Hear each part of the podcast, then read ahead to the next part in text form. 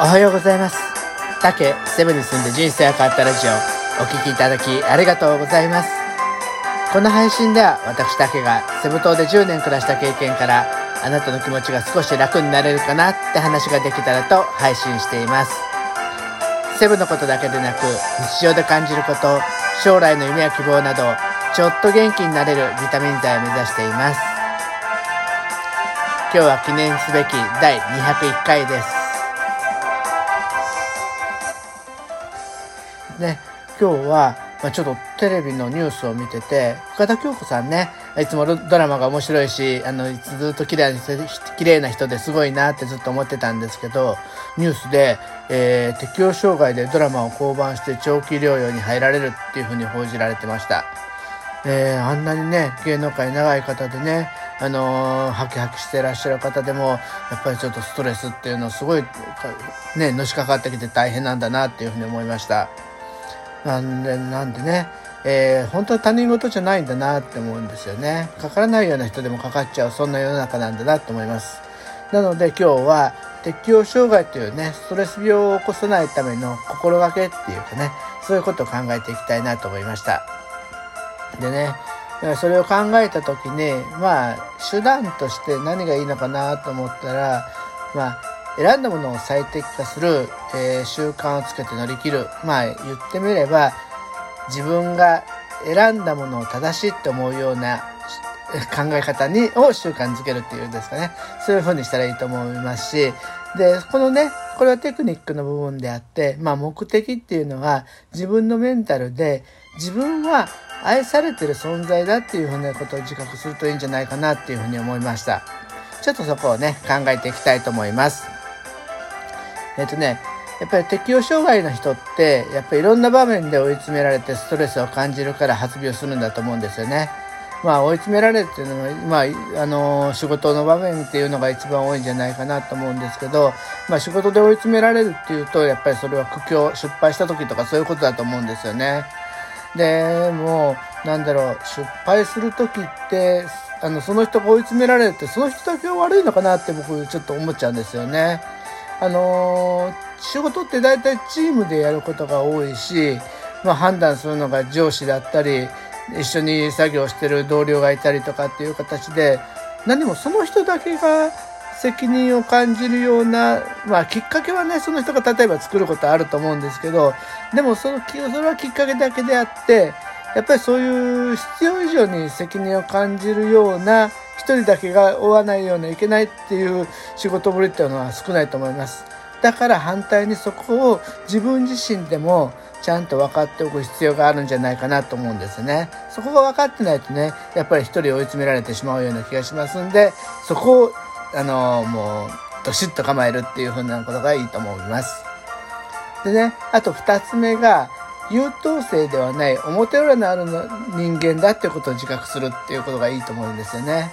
あのー、僕は、あの、なんだろう、僕も、例えばできるだけ人には親切にしようかなっていうふうに心がけてるんですけど、それはなんでって言われると、なんか手伝ってもらうときに信用がないとね、人手伝ってくれないから、できるだけ手伝ってもらいたいために、信用を勝ち取るために、ちょっと反対に、あの、ギブは最初だから、あの、親切しようかなっていうふうに思ってます。まあ、ある意味腹黒いのかもしれませんよね。でもね、人間ってそんなもんだと思うんですよね。あのある意味自分勝手で他人の気持ちを考えて行動するっていうよりも自分がこう自分の気持ちを大切にしたいからそのためにこう頑張るみたいなところがあると思うんですけど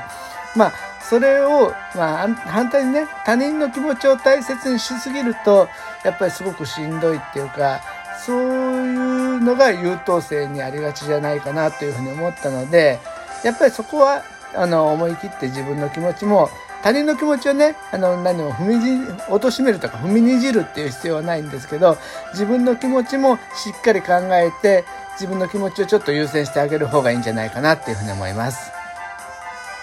そして3番目が、やっぱりね、えー、吐き出す相手を頼りにするっていうことは大切じゃないかなと思うんですよね。あの、いわゆる弱音を吐く相手を、を作っておくってことです。これね、フィリピンに感じる、フィリピンに行った時、いつも感じたんだ、感じてたんですよ。あのー、なんで、なんかな、フィリピンっていうのは、男性でも辛いことがあったら、おいおい泣いたりとかね。まあ女性も泣くんでね、多分これ性別じゃなくて、あの、泣く、泣いてスッキリするっていうのが、すごく、あの、ストレス発散にはいいのかなって思いました。そうするとね、やっぱりそういうのを吐き出せる相手に、相手が、ちゃんとキープしとくっていうのが、すごい、キープしとくっていうのは変かな。でもそういう人を、あの、周りに、あの、いるような環境を作っておくっていうのは非常に大切じゃないかなというふうに思うんです。でね、ちょっとここまで書くと、適応障害にならないストレスをためない人って、人のミスを見つけて、自分のやりたいことをやりたいって言って、失敗すればおいおい泣く人みたいなね、そんなちょっとね、変な人なように思われるかもしれないんですけど、これは、あの、多分ね、あの、この、今この今回の放送の題名を聞いて、あの、適応障害を気にするっていう方っていうのは、きっと優しくて、周りに気配りができる心根の優しい方だと思うんですよ。だからそういう、あの、なんだろう、適応障害っていうのが身近に感じて、あの、すごい聞かないとっていうふうに思ったんじゃないかなと思うんですよね。でそんな方ってやっぱり、あの、自分は正しいことをしないといけないって思ってらっしゃるのじゃないかなと思うんですよね。でも正しいことが認められるんだったら、もうコンピューターに勝る世界ってないと思うんですよね。コンピューターでで、あの、計算間違いとかしないですからね。でもそういうんじゃなくて、多分、あの、自分がさっき言った適用、最適化っていうのは、自分の選んだ道を、やっぱりちょっと軌道修正しながら、みんなが納得できるような方向に寄せていくっていうのが最適化だと思うし、その中で自分の気持ちに寄り添うのが、やっぱり自分の最適化だと思うんですよね。だからそういう風な姿っていうのは、ある意味、コンピューターと対極で、人間らしさ、人間らしいとこだと思うんです。だから、いわゆる、まあ、なんだろう、正解を選ばなくても、きっとそういう人間らしいところが親近感が湧いて共感が湧いて愛されるんだと思うんですよね。だから僕はあの信じてます。今日ねこうやってわざわざお聞きいただいた方は正解を選ばなくてもきっと誰かに愛されてる方なんじゃないかなっていうふうに思いました。はい。じゃあ今日はお聴きいただきありがとうございました。明日もまた配信しますんで、どうぞお聴きください。じゃあ今日はいってらっしゃい。